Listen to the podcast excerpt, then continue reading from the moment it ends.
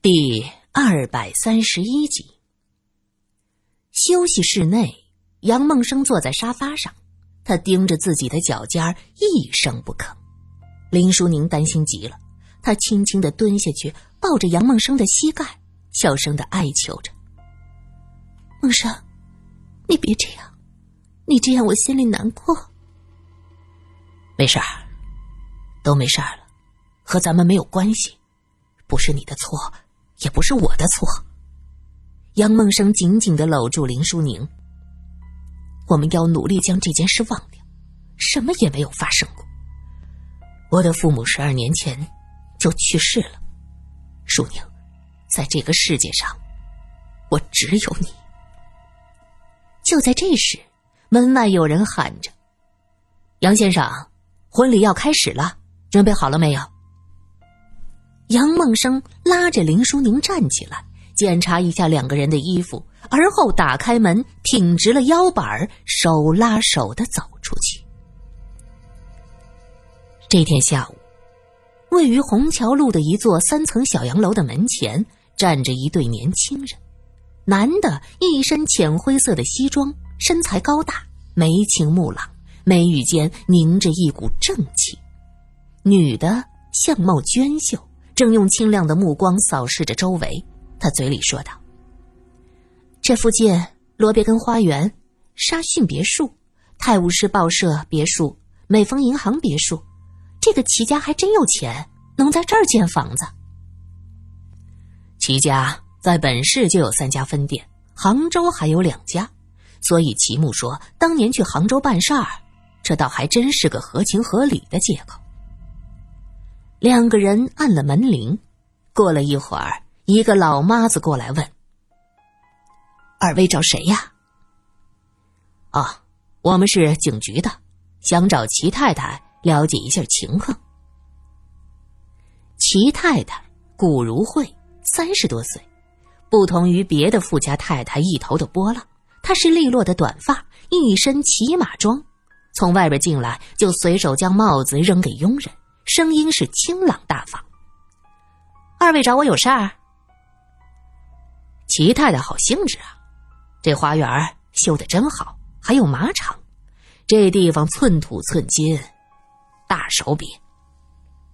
罗隐看了看周围，发现这座别墅的装修材质是用的极好，再加上这后边花园还有马场，齐家还养马，这一家的财势。有些出乎他的意料。这个呀，古如慧面露得意之色，微笑了一下。旁边一个老妈子插嘴：“这房子呀，是我们小姐的陪嫁呢。”哦，原来财大气粗的是古家。苏三莞儿看了罗隐一眼，心道：“这就对了。”齐木当初选择放弃徐美娟，选择古如慧，果然是因为这诱惑够大。这位齐太太长得不错，看着气质又大方利落，和小家碧玉的徐美娟真是两种不同的类型。只是不知道到底哪一种才是齐木的最爱。齐太太，苏三刚开口，古如慧挥手：“哎，请叫我古女士。”我不喜欢被人冠上夫姓，我是独立的个体。苏三心想，刚才罗隐这么叫你，你可没有反应，真是看人下菜碟。虽然心中不满，可还是改口：“谷女士，我们是因为十二年前的一桩案子来找您的。”十二年前，哟，这年头可够久的。我能帮到你们些什么呢？谷女士。你可记得徐美娟？这人是谁呀？不知道。古如慧回答的非常轻松，这就有鬼了。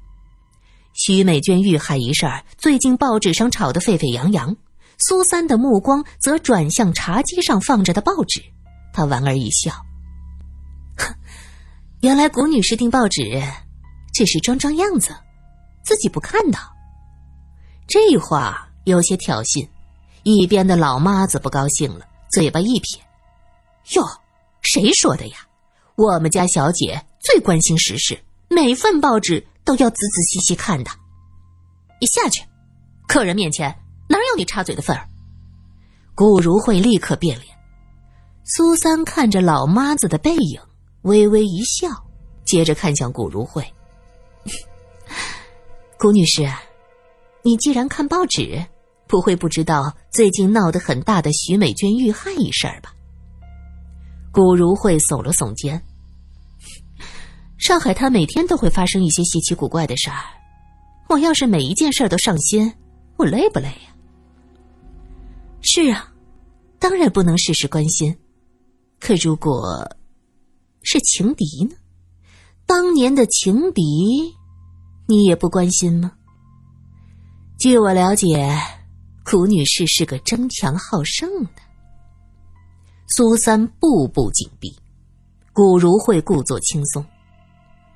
哟，看来这位警察小姐还调查我，怎么？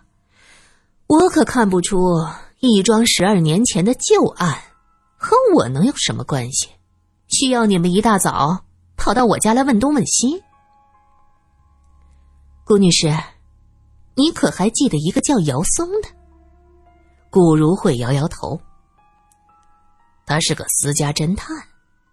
罗隐端起茶杯喝了一口，接着说：“嗯，不错，风行安吉白茶，鲜活泛着金边，回味甘而生津。”谷女士，你可真是好品味。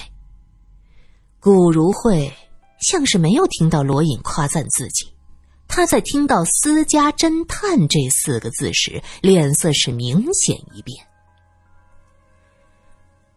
顾女士，想不到吧？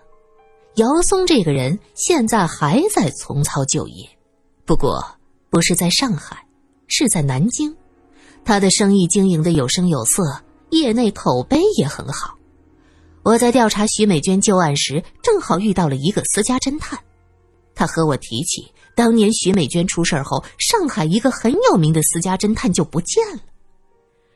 于是我觉得此事蹊跷，再一查，发现姚松跑南京去了。于是我在南京找到了姚松。你说说，他会告诉我们些什么？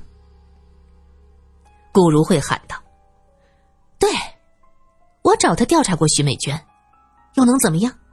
我只是调查一个纠缠我未婚夫的女人，后来她出事和我没有关系。真的？要真的没有关系，姚松为什么失踪呢？”罗隐看到他露出心浮气躁的表现，进一步追问：“哈，真是笑话！他一个大活人。”腿长在他身上，他要去哪儿，我能拦得住吗？笑话！屋子里不热呀，可是古如慧已经拿出手帕，轻轻按着额头。他看到苏三专注的看过来，急忙放下帕子，极力表现出镇定自若，但是另一只手却紧紧的握着帕子，一只手下意识的去撕扯。苏三看得出。他很紧张，很明显，找到私家侦探对他打击很大。古女士，你要不要看看这个姚松的笔录？罗隐从公文包里拿出了一份文件。不，不用了，我不想看。顾如慧连连摇头。十二年前，你找人调查徐美娟，连她每天上下班的路线。都查得清清楚楚。徐美娟遇害之后，你找的私家侦探就突然消失了。顾女士啊，你不觉得这些事情很巧合吗？古如慧强颜欢笑：“是啊，这还真是有些巧。兴许是姚先生误会我了，是吗？古女士，那你做了什么让人误会的事儿？”苏三抓住他话里的漏洞。那个，那个，总之是我找他调查徐美娟的。这人突然死了，他一定就是误会了呀！哎，就像你们现在误会我一样。当年，警方在案发现场找到了一管口红，很高级的那种，它不属于徐美娟。谷女士，我想知道，你用的口红是什么牌子？苏三看着古如慧的唇，露出一切尽在掌握的微笑。这个笑，彻底激怒了古如慧。他用力的捏住沙发的一角，脸色铁青：“你们诬陷我！那明明是一包烟，哪里是什么口红？” 哦，对了，对了，对了，是一包烟，一包老刀牌的香烟。可是，谷女士啊。你怎么知道现场遗落的是一包烟，而不是口红呢？罗隐笑了，笑容充满了轻蔑，看在古如慧的眼中是赤裸裸的轻视，就差说出三个字：“你真蠢。”古如慧的自尊受到了严重的挑战，他勃然大怒：“请你们离开我家，我不欢迎你们！”苏三看着古如慧虚张声势的样子，他突然间想起了那天盘问齐木的情景。这对夫妻，女的装的落落大方，男的口口声声说当年最爱的是徐美娟，结婚是万不得已。这还真是一对演技极佳的夫妻呀！罗隐和苏三压根儿就不在乎古如慧的大呼小叫。他稳坐泰山，老妈子在后面听见，探头探脑的看过来。顾如慧见两个人不理自己，佣人又往这看，感觉威严受到了极大的挑战。他拎起桌上的茶壶就扔了过去，哐当一声，茶壶掉在地上，茶水连着碎片飞溅开去。那老妈子吓了一跳，哎呦一声就退了下去。这就等于直接赶客了。苏三则笑笑不说话。心想：你恼羞成怒，不就是因为我们说中你心里的秘密？谁在乎？而罗隐则是翘起了二郎腿，端着茶碗好整一下。就在这时，门开了，一辆车子开了进来。顾如慧大惊失色：“什么？他回来了？”罗隐点点头：“啊，忘了告诉你。”刚才来这之前，我让属下给齐先生打电话，说你在家出了事儿。好啊，来个三堂会审，一定很好玩儿我很期待呀。古如慧气急败坏，你们太过分了，非得把人逼得家破人亡才算完吗？顾女士，请你认清一点。十二年前就已经有人家破人亡了。徐美娟的母亲失去了她的女儿，柳树生的母亲失去了他的儿子。谷女士，我就想问问，这十二年你是否愧疚过，做过噩梦？苏三站起来，怒气冲冲的对着顾如慧：“没有，没有，什么都没有。我告诉你，死的都是该死的。”那姓柳的是什么好东西吗？他对徐美娟做了那种事儿，这种人不该死吗？活着也是浪费粮食。就算那一次没有死，以后指不定要干出什么坏事儿。古如慧一脸高傲，目光冰冷。哼，这些垃圾！女的总惦记着勾引别人的男人，男的呢？好色胆小，这些最底层的垃圾通通该死，死几个有什么关系？我会做噩梦，我告诉你，我梦中还会笑醒呢。这位小姐，你对我的回答满不满意呀？苏三被他气的是满脸通红，你，你真是无耻！这时，齐木大踏步走进了。他看到古如慧抱着胳膊坐在那儿，擦了一下前额的汗。天哪，吓死我了！如慧，你没事吧？没有，是这两位警察骗人，我要投诉你们，太过分了，竟然造谣生事。你们局长电话多少？顾如慧气势汹汹，又是你们！你们骚扰我还不够，又来骚扰我太太。楚木看到坐在一边的罗隐，面色一变。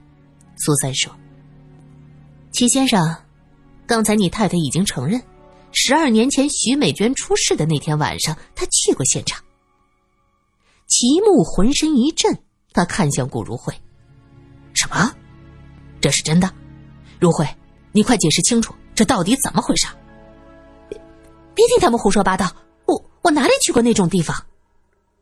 顾如慧口不择言，苏三严肃的说道：“那种地方？你说人死在那种地方？那天是个雨夜，有闪电，有雷声，到处都是雨，哗啦啦，阴冷潮湿，可能巷子里还有股挥之不去的臭味。一个女子躺在地上，粗布旗袍被撕破，短裤扔在一边，腿支起。”顾女士，你也是个女人，你能清楚的看到当时徐美娟有多狼狈、多痛苦。你在干什么？你躲在暗处，看她被柳树生凌辱，柳树生仓皇逃走。你走上前，看着你最恨的女人这么狼狈，这么可怜。这个时候，你又做了什么？苏三的描述非常的真实。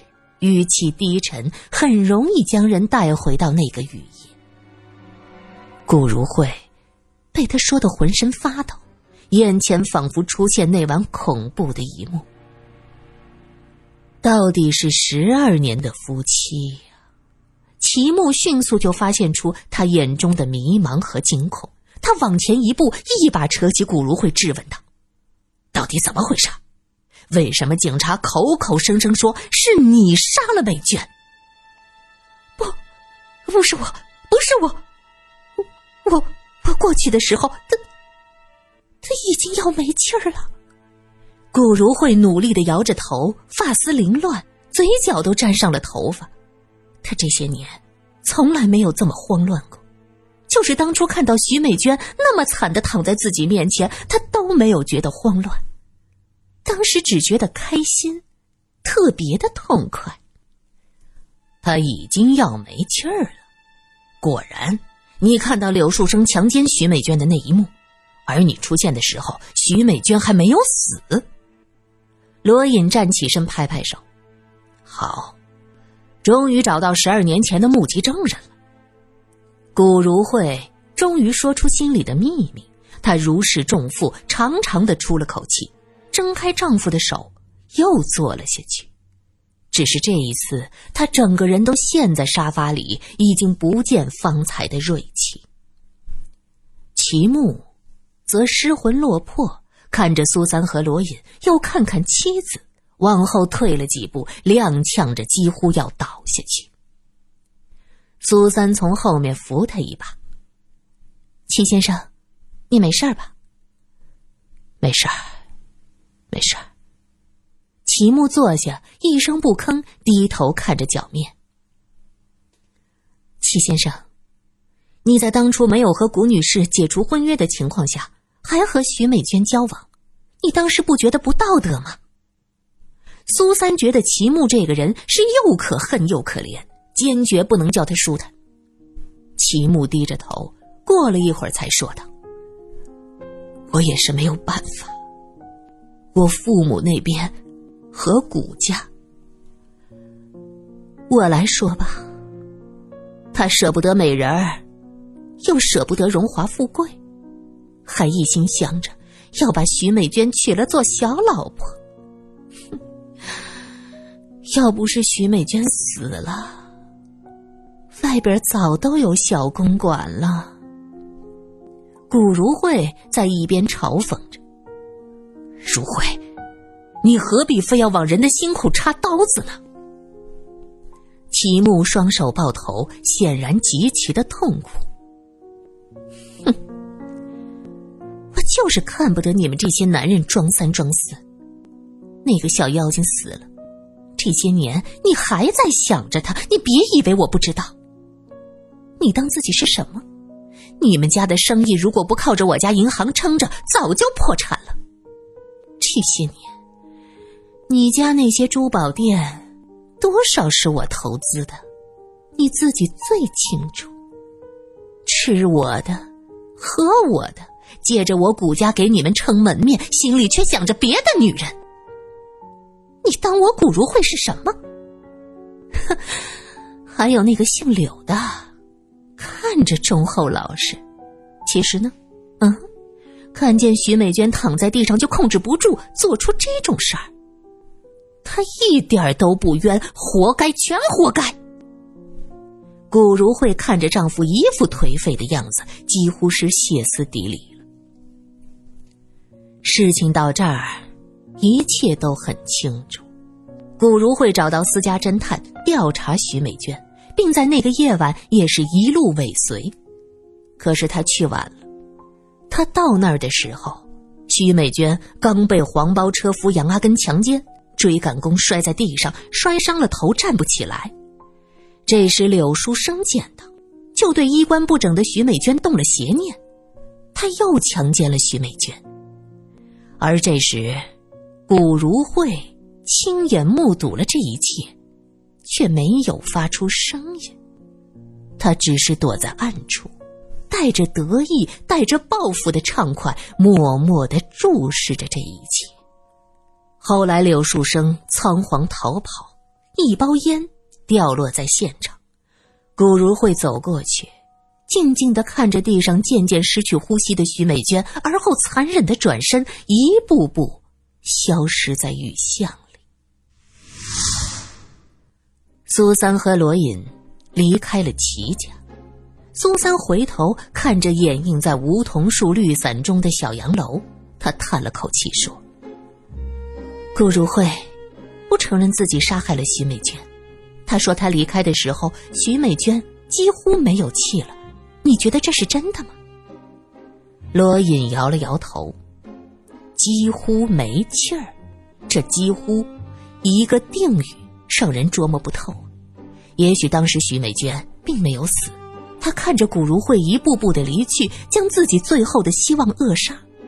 随后，他死在了大雨里。只是这些。”都已经没有任何证据来证明了。罗隐也回头看了齐家一眼，所以我把齐木叫回来。许妈妈和柳妈妈已经承受了十多年的精神折磨，凭什么他们夫妻能独善其身呢？